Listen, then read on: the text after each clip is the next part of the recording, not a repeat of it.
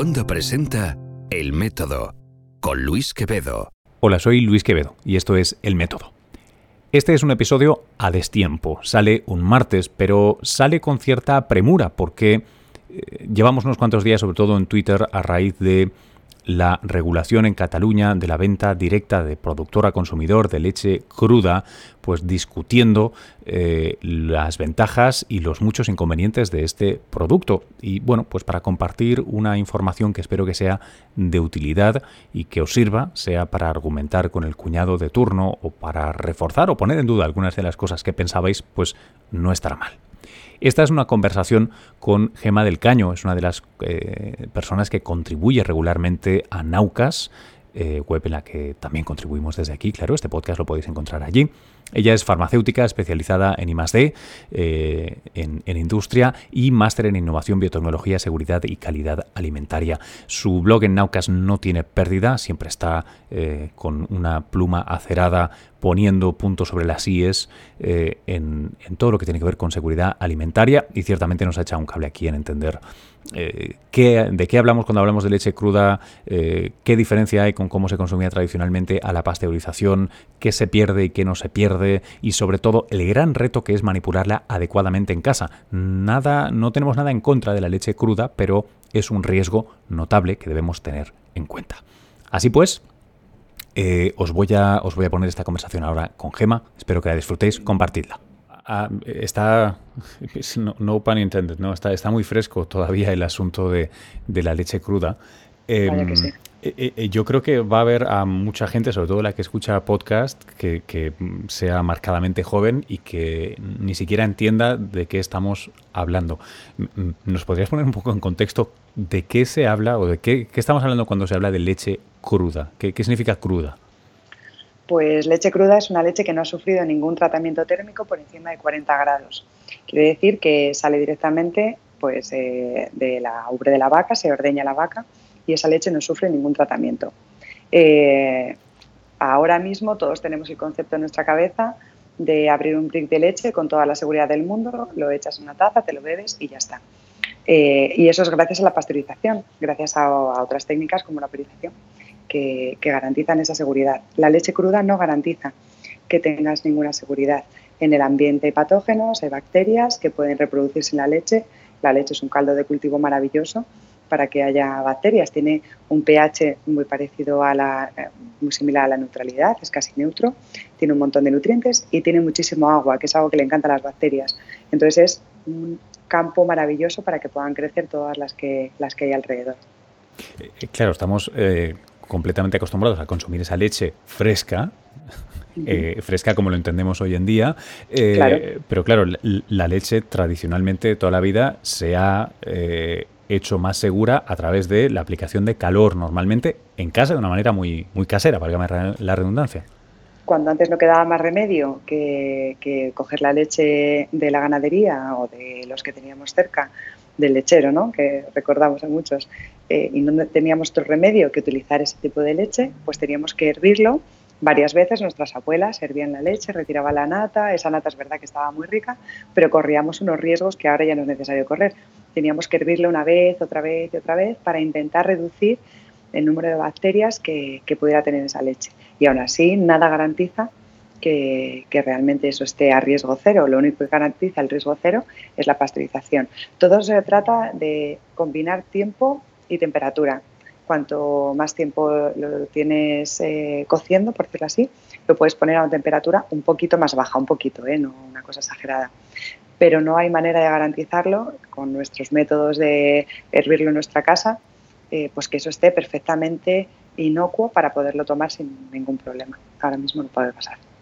En, el, casi diría la historia de la, de la, ciencia, o en este caso de la tecnología de los alimentos, el invento de la pasteurización y otras técnicas, pero sobre todo la pasteurización, que es seguramente la que más popularmente es, es conocida, eh, de alguna manera hacía lo mejor de ambos mundos, ¿no? Porque sin dañar mucho la leche sí nos aportaba mucha seguridad. ¿Nos podrías contar en, en qué consiste de una manera sencilla la pasteurización?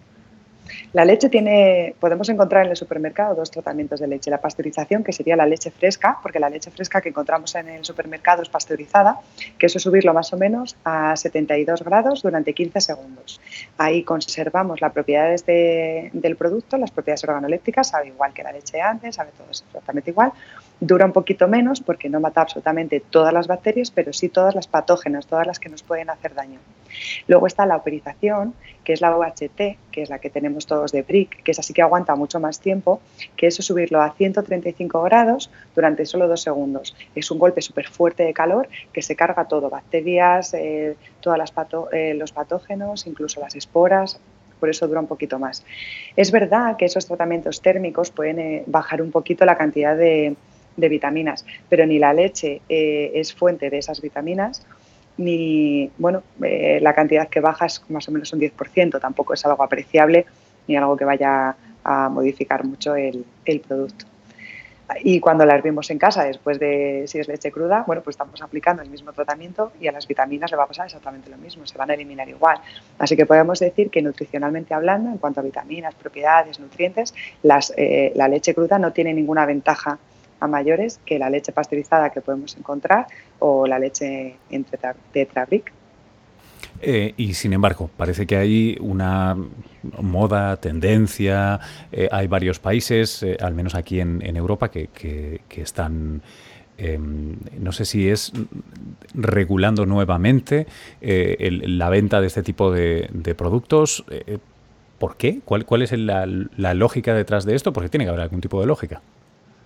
Bueno, pues yo quiero combinarlo en dos cosas. Eh, los países que ahora mismo tienen autorizadas la venta de leche cruda son Italia y Francia.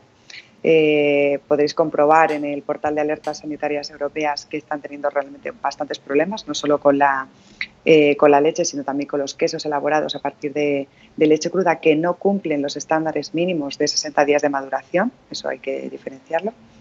Y yo creo que es un poco, vamos a juntar un poquito la quimiofobia ¿no? El, lo tradicional es mejor, lo natural es mejor, es que eh, lo que hacíamos hace un montón de años es mejor, la industria alimentaria nos engaña, nos miente y tal y tal, que no es verdad, porque en eso sí que no hay ninguna... Eh, la leche es leche, nos sale muy caro adulterarla, o sea, no tiene ningún sentido. Y luego, por otra parte, eh, lo que estamos eh, intentando decirle al ganadero, o sea, con estas medidas intentamos decirle al ganadero que va a tener un valor añadido a su producto, cuando la realidad es que eso no tiene ninguna ventaja. Si hay un problema, el ganadero es el último responsable de que eso eh, haya ocurrido. Le dices al ganadero, tú puedes vender la leche un poquito más cara, va a ser leche cruda y no tienes intermediarios. ¿Y qué es lo que va a pasar al final? Pues que si hay un problema serio, quien lo tiene es el ganadero. Eh, eso va a ser pues caída de prestigio, vas a dejar de vender leche y puede suponer, si el problema es muy serio, pues incluso que te cierren la explotación. Entonces, eh, lo decía ayer muy bien Beatriz Robles en, la, en, la, televisión, ¿no? Decía, es que es un regalo envenenado. Y es que yo creo que es la palabra exacta, es un regalo envenenado a los ganaderos pero claro, mm, se aprovechan pues eso de la quimiofobia que tenemos últimamente en la sociedad y de esa creencia que lo natural es mejor, cuando en realidad no lo es. Los avances a veces son mejores y en este caso lo es.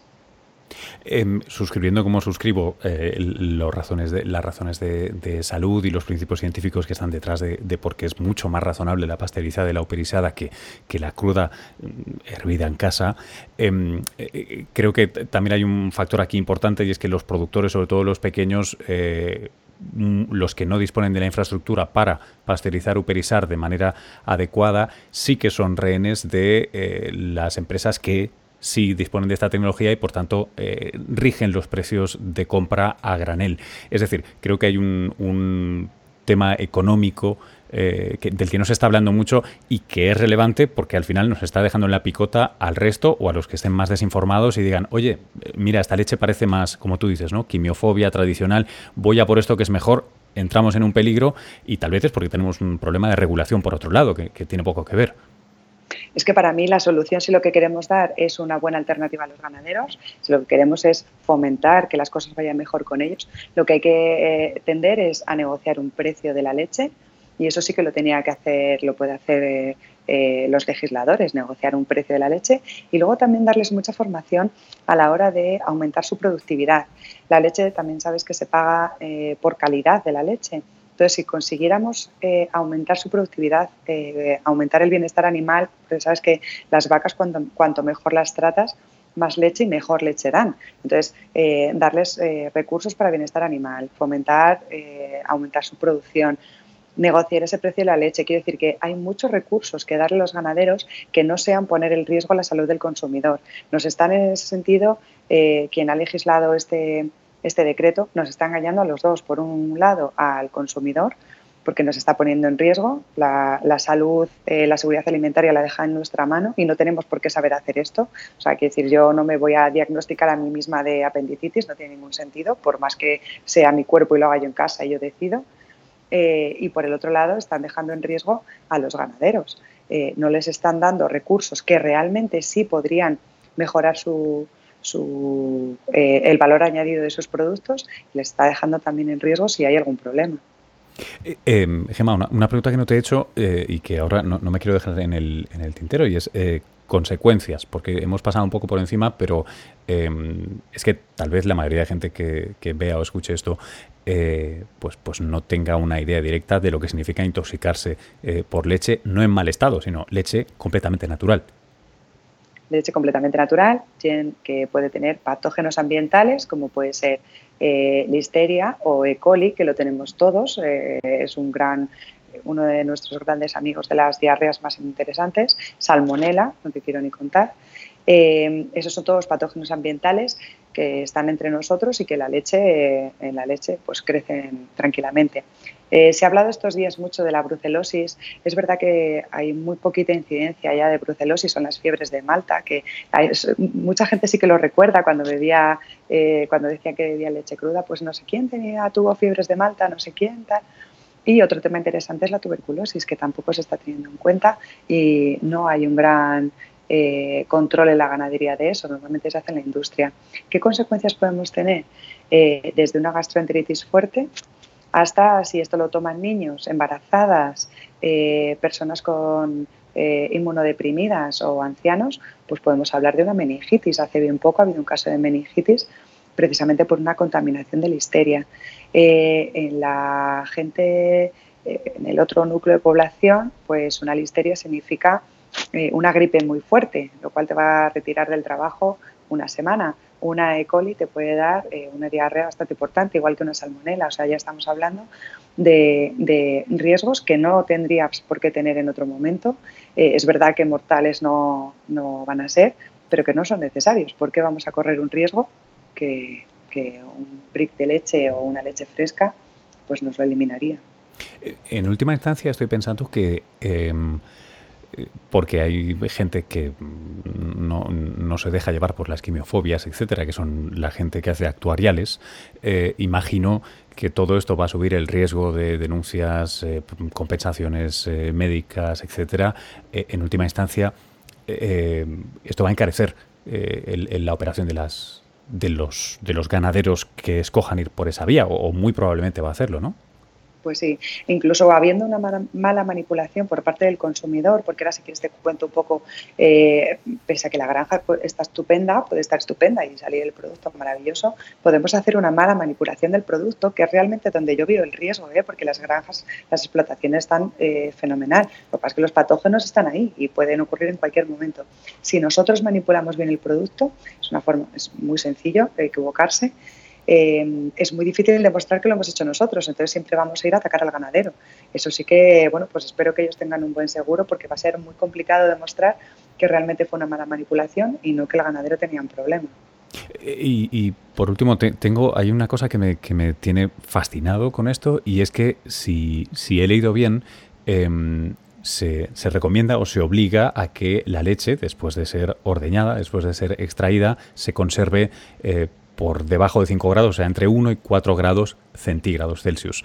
Esto es fantástico en una explotación ganadera, estoy seguro que disponen de herramientas e infraestructura, pero si yo voy a comprar leche fresca, en el momento en que intercambio unas monedas por, por esa botella de leche, eh, paso a estar por encima de 4 grados centígrados, muy probablemente, al menos aquí en España. eh, esa cadena de frío es imposible de mantener ni lo dudes. Eh, primero que tú vas con tu propio, puedes ir con tu propio envase, entonces eh, si la leche sale a 4 grados y probablemente salga con una carga microbiológica muy pequeña. Ya sabes que la temperatura muy bajita lo que hace es retener, parar quietas a las bacterias. Eso no significa que las elimine, es que hacer un tratamiento de pasteurización. Y entonces tú en ese cacho, en el tiempo en el que vas desde la explotación ganadera hasta tu casa, eh, es casi imposible garantizar que vaya a estar entre 1 y 4, grados, que es realmente lo que recomienda el, decreto. Eh, la etiqueta solo pone que tienes que hervir la leche, no te dice cómo tienes que hervirla. Lo normal es que si tú pones la leche eh, en un cazo, porque absolutamente mala idea hacerlo en el microondas, en el microondas no se hierve a, a tanta temperatura ni tanto, habría que ponerlo muchísimo tiempo, no puedes garantizar que eso esté bien, lo pones en un cazo entonces lo pones a fuego muy fuerte y aquello se sale, porque empieza a hervir, se sale todo, tienes que bajar la temperatura y no sabes ni a qué temperatura ha estado ni cuánto tiempo. Lo paras y tienes que volverlo a hervir tres veces, hay que hervirlo. Eh, retiras la nata y eso y vuelves a hervir. Una vez lo has hervido y lo has hecho bien y vamos a suponer que lo has hecho todo fantástico y has dejado muy poquitas bacterias, tienes que enfriarlo de golpe. ¿Cómo lo enfriamos de golpe en nuestra casa? Hay que intentar que llegue otra vez a los 4 grados anteriores, porque todo lo que lo dejes a temperatura ambiente, las bacterias vuelven a reproducirse y además lo hacen muy rápido. Entonces, todo lo que lo dejes a temperatura ambiente vas a fomentar eso. Tienes que bajar la temperatura lo más rápido que puedas. ¿Cómo lo hacemos en casa? Pues no lo sé, porque nosotros solo tenemos una nevera. Y aunque pudieras hacerlo, tienes que mantener esa leche durante los, eh, los dos días, las 48 horas que, puede estar esa leche. Eh, antes de, que llegue su fecha de cosechar, tiene que estar entre 1 y 4 grados. Nosotros, bueno, no sé dónde pones tú la leche, pero yo la leche siempre la pongo en la puerta, en la puerta de la nevera. Bueno, pues ahí está más o menos a 8 grados. O sea, no cumplimos en ningún momento nada de lo que dice eh, pues ninguna de las mejores estrategias de seguridad alimentaria, teniendo en cuenta que no hemos servido ya desde el principio correctamente. Así que muy complicado, ¿eh? Y, además se me antoja poco sostenible, porque tener que hacer tres kilos de hervido en casa con un cazo eh, no, es, muy óptimo. Y tener que ir a la ganadería cada tres días, porque claro, irás con el coche cada, cada dos o tres días a la ganadería, llevarte tus litros de leche, volver y bueno, todo lo que no hayas servido, o sea, todo lo que no te has bebido, a, a, las 48 horas lo tienes que tirar. Sí, sí. Porque es, si recuerdo bien, es un total de tres días, incluyendo que eh, desde el ordeño 24 horas puede, puede servirse esa leche hasta 24 horas después de ser ordeñada y por tanto nos quedan 48 horas para consumirla después de haber hecho los ciclos de hervido en casa. Exactamente. Tú, el, ganadero puede tenerlo en el tanque durante 24 horas. A partir de ahí, bueno, pues eh, apuntas bien el lote si la vas a recoger, no vaya a ser que haya algún problema para que conservar bien la trazabilidad del producto. Te lo llevas a casa y en 48 horas pues a volver a empezar. Desde luego, lo hablaba ayer con, mi jefe, ¿no? Me decía, es que la época en la que compramos con, los, eh, con el móvil, con un clic, nos vamos a volver otra vez a, hervir la leche como, como antaño. No, no es práctico, no, tiene sentido. Y, probablemente haya algo de eso detrás de, estas y otras tendencias, ¿eh? de, vuelta a, cosas más orgánicas, palpables y cercanas, simplemente por contraste, por horror a, Amazon. Una, pena que nos sí. la salud por el camino. De verdad que sí, en caso de seguridad alimentaria, cualquier tiempo pasado no fue mejor. Ese es un buen titular. Gema, muchísimas gracias. Gracias a ti, un placer.